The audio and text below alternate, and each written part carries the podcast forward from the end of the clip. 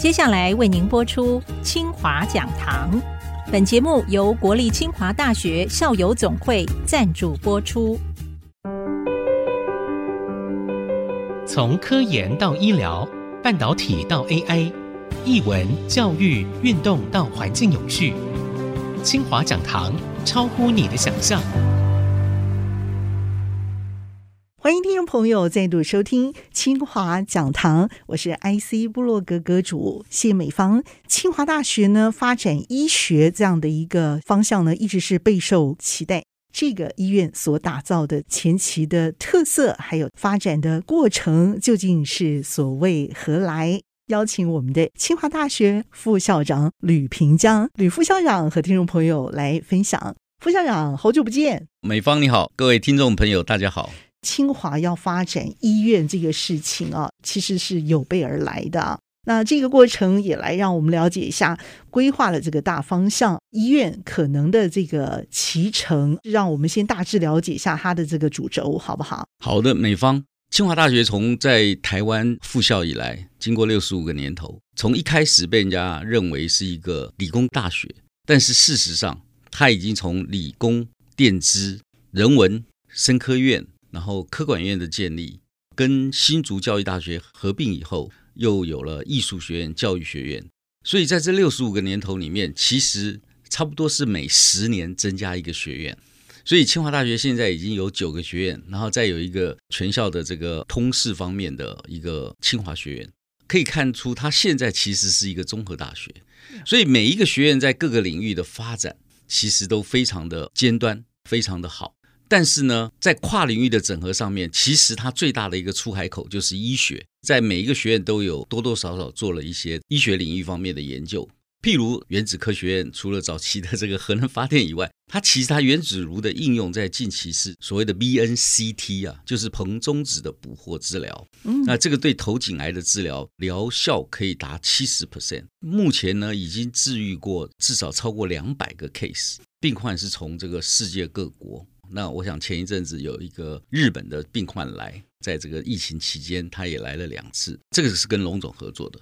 我们只要以全世界这个《泰晤士》杂志二零二零的这个评比啊，在临床医学方面，我们大概排两百多名，在全国呢，医学领域大概是前五名，是唯一没有设医学系的学校，对不对？没有错。所以我们觉得已经到了一个时候，其实是应该在医学领域发展。那我们并不是以前都没有发展，突然就马上说要发展，其实已经发展了很久。那我们医学科学系的设立，其实也为了这个在准备。最近呢，我们就开始筹设了这个医学系。当然有医学系，你要有一个相对的这个教学医院来配合。嗯，那所以有一个机缘之下呢，我们就跟桃园市呢签订了这个清华大学在桃园市的医疗暨教育研发园区的合作意向书。这个是在民国一百零八年四月十五号签订的。嗯，桃园市呢，它是希望引进这个民间投资及服务，提升地区医疗资源，然后引入清华各领域的科研。提升这个教学研究能量，所以不只是医疗，它后面还有一个是技教育研发园区，嗯，哦，所以我们就有这个机缘到那边，然后他给我们了即将拨用两块土地，是一个五公顷，一个二点二三，所以总共有七点二三公顷，嗯，所以五公顷那一个我们会做这个医院的设立，二点二三公顷呢是我们的教育研发方面，那桃园也希望我们在那边可以开设一些推广教育。像 EMBA 班，因为有主事教育学院呢，也可以从这个呃小教，然后宗教，那老师的再进修方面，都可以全面来跟桃园地区来合作，有点桃园的小清华的味道，对不对？也可以这么说。听众朋友其实蛮跟我一样啊，也期待就是说国内有另外一个这个医学院这种发展的迫切需求吗？我加个问号的原因，其实也是因为我们是不是有过度饱和这样的一个问题？这个问题我还是要丢出来，原因是因为这一定也是你们当初重要考量的原因之一啊。那目前可能会碰到的一些险阻，可能也是来自于这个原因吗？我们可以分两块了，就是说国内这个医生的这个人力是不是饱和？那这个就是关系到医学系的设立名额。目前医学系的入学名额是一千三百个，这个已经二十几年没有变过。这个医生够不够？其实我们可以看到，不管是在这个实施这个呃劳基法，然后医生的这个工作环境，或是这医学中心哦，其实可以说它是有不均的现象。嗯，哦，那年轻医师的人力呢，事实上我们可以说是不够的了。那基层医师的人，这诊所的人力可能是比较充足哦，嗯，因为我们都知道医生的这个退休年龄不是六十五岁。嗯，所以他可以到七十岁、八十岁。可是我们有时候听到八九十岁的医生还在。对，那那个那个人力其实就不是一啊，应该是零点几。那另外一个当然是医院的病床数有没有饱和。嗯，那其实它有一个标准，就是每万人是差不多以五十床。嗯，哦，那因为你太多的话，你就是医疗资源的浪费，对不对？嗯。所以话说回来说，为什么我们在桃园，不在清华，不在新竹？是，因为我们当然可以在清华开这个医院，嗯、可是另外一方面就是说，我们来看新竹市，其实它有马街，它有台大，它有国泰，嗯、再过去就竹东龙总，呃，这个龙总啊这些，所以以这个医疗来讲，它的病床数其实是饱和的，嗯，所以没有这样子的比较难需求。但是桃园市呃成为六都以后，它其实是在六都里面它是落后的。那以我们设立医院的地区啊，我们是在这个航空城。嗯哼。那桃园本来就已经是低于了，那那个地区其实又低于桃园市的平均哦，它连十床都不到。尤其我们看桃园市啊，它的所有的医院几乎都集中在高速公路的右边，是那左边沿海市区其实是缺乏的，因为人口稠密区是集中在右边这一带，对对对，对对嗯，对，就是沿着纵贯线。是是。那沿海市区大园、观音、新屋。其实它是缺少的，嗯，那所以桃园市也希望引进一个大学的医院呢，他认为说会比他市立医院的等级更高。嗯，那对于桃园市来讲，他当然希望只要能够照顾到他的这个啊民众的需求，所以我们这个医院呢，啊不只是清华桃园的这个附设医院呢，其实它也要肩负这个市立医院的功能，要照顾一般的。那这个大部分的医院都是有这样的使命，那它又是在这个航空城。所以他更在国际医疗上面也应该有些许琢磨。所以这个角色由学校来扮演，其实是蛮有这种前期性的一个投入的可能性嘛，对不对？对。嗯。但是在前瞻医学这一块，又是你们一直都擅长的，等于说你们两个都可以做一个很好的结合跟跨领域。像我们当初在竹北有生医园区，台大的这个进驻也是喊了好久哦才进来。你们其实，在航空城哦，多少也扮演这样呼之欲出的角色哎。新竹县跟新竹市的情况又不太一样。新竹县其实是一万人，嗯、在竹北生医园区的台大医院跟中国附医还没进来以前，它大概是一一万人是十八床。哦，那在桃园呢？差五十床。然后这两个所医院进来以后，大概就到了三十床。那桃园的话呢，我们所在的这个地方呢，其实它的这个人口的密集度会越来越高哦。那尤其航空城这个进驻以后呢，人口又在增加。桃园市跟新竹呢，其实有点像哦，它的这个人口数是是成长的，而且它非常的大呀。嗯，对，比起来它是算是区域是广大的。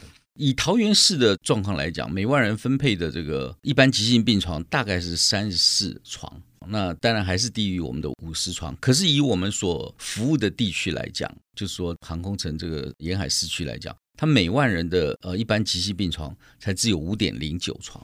所以它是远地于。那我们当然知道桃园市为什么它会三十四床，是因为在龟山了。其实你讲林口长庚医院，林口是指台北新北市了。对呀，它所在区是龟山，但它习惯称为林口长庚。那因为它有几千床在那里，所以把桃园市的这个平均床位往上拉了一点。可是它是在桃园最北的地方。所以沿海这边其实才五点零九床，嗯，那你以西医的这个服务区每万人口数的桃园大概是这个呃十八点五五，那我们的服务区域大概只有十点八四，所以来看都是远远不足的。那这个西医人数当然还加上一般诊所，那你以医学中心或这个教学医院来讲，那是远远低于平均数的。所以这个地方不只是说我们去那边进驻，以桃园来讲，它其实是有这个需求。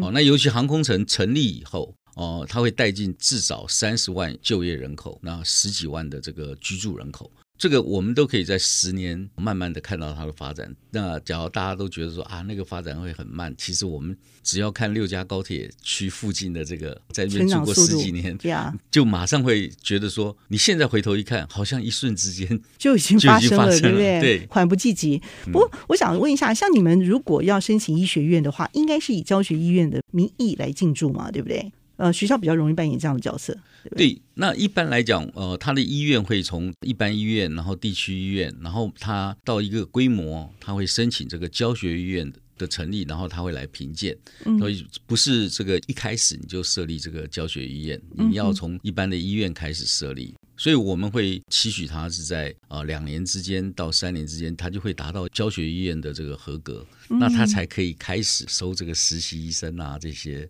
那这也是我们有了后医系以后，当我们的毕业生有自己的这个实习医院，有这样的必要性。对，其实清华有备而来，这份厚礼到底有多厚？我们先休息片刻，稍后再回到清华讲堂。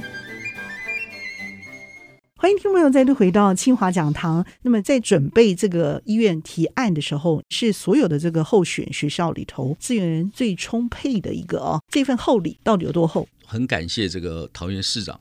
当然，我前面讲是说，他们桃园本来就是希望引进大学的这个力量来做这些事情。那对我们来讲，它也是给我们一个机会，在航空城这边。所以，我们这个建院的目的呢，有几项哦。第一个当然是照顾桃园民众的健康基地。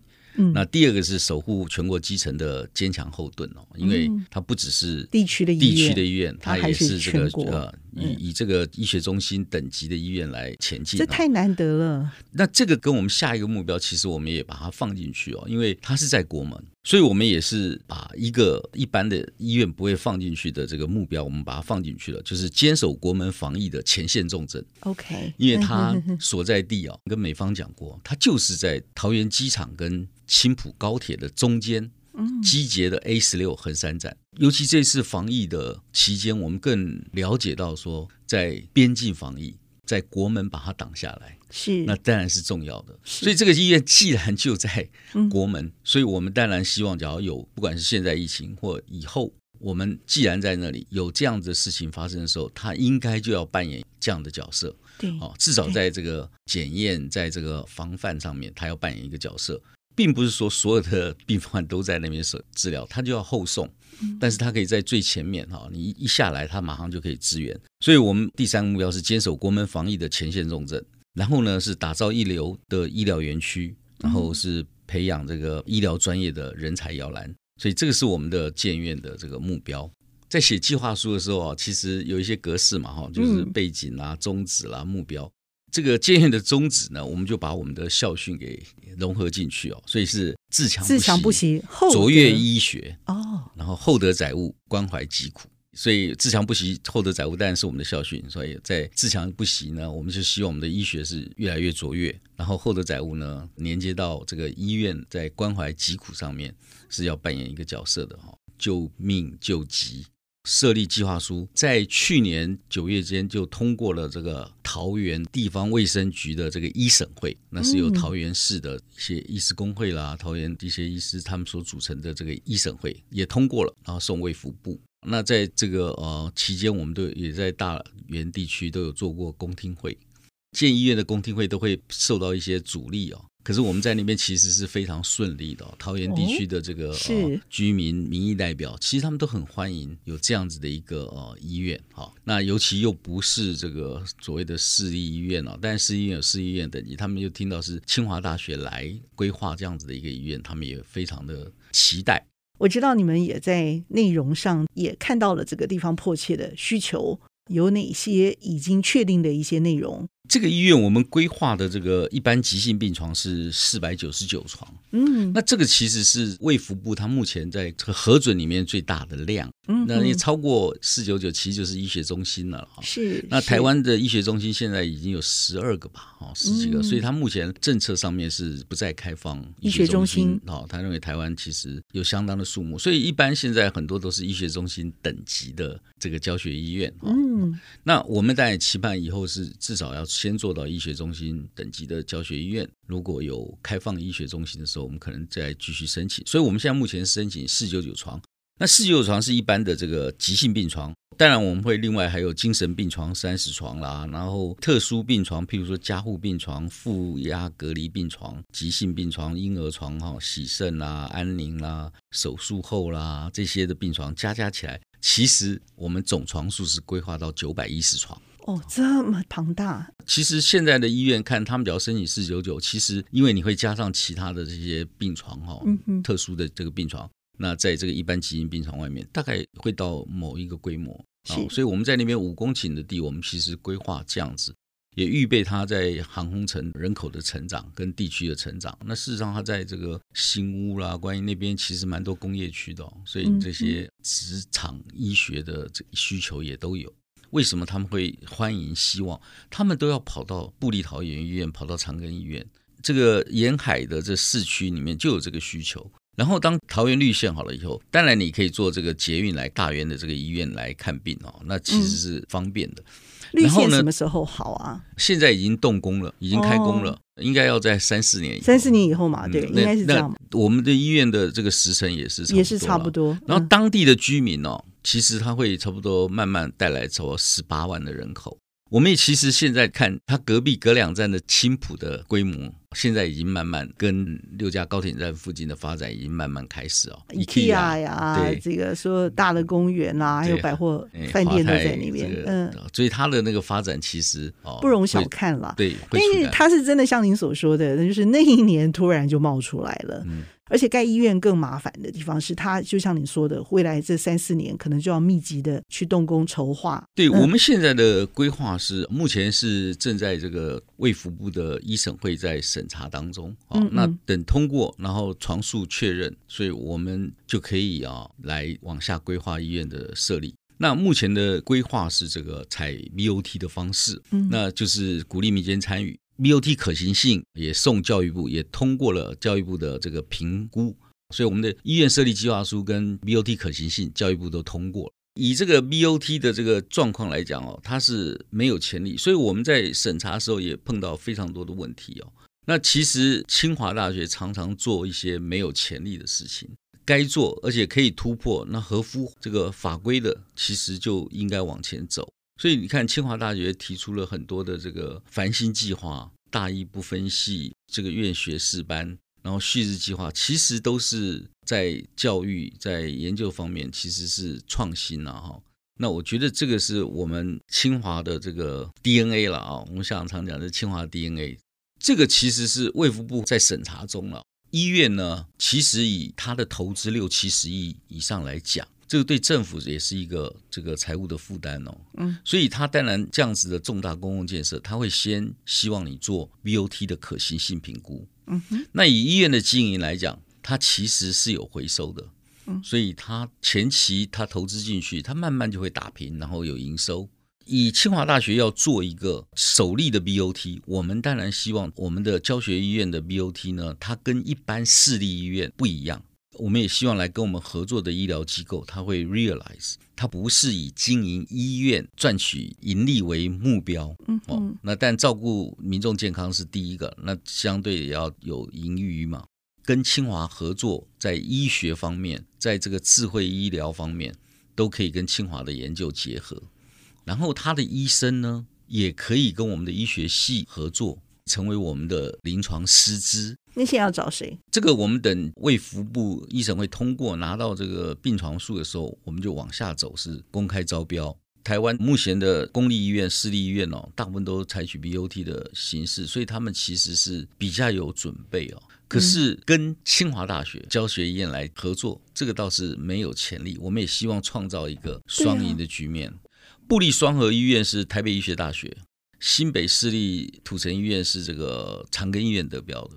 台北市立安南医院是中国医药大学得标的，现在台面上当然就是像北医、高医、中国医、慈济医、呃长庚这些法人附设医院，可能性是比较高。当然彰基、马偕都有可能啦哈。哦，那我们我们其实都有接触，那我们也希望找到一个可以认同我们的理念，嗯、哼哼然后愿意跟我们合作。是那他们在经营医院方面其实是非常有经验的。资金的部分怎么来？由这个民间机构他们来。可以自有基金，可以跟银行贷款。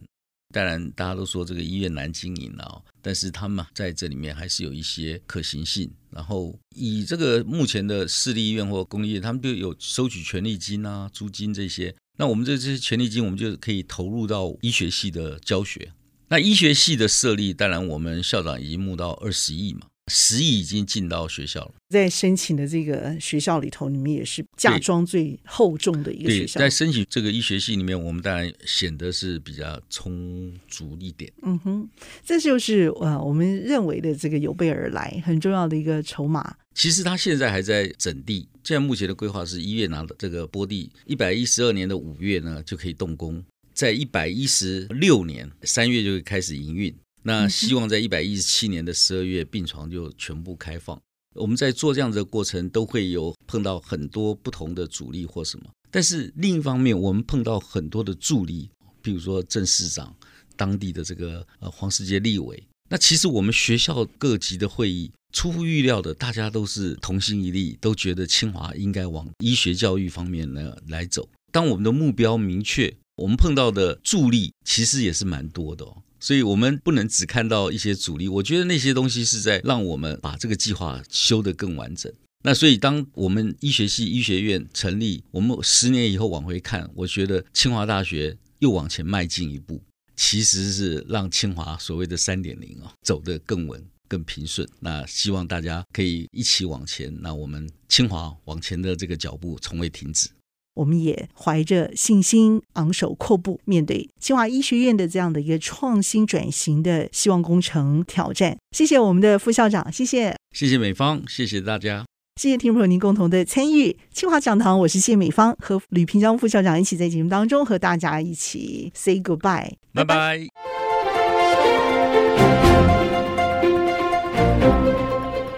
本节目由国立清华大学校友总会赞助播出。跨领域是学习者的 DNA。清华讲堂，从科技人文、医疗防疫到奥运现场，陪您跨越。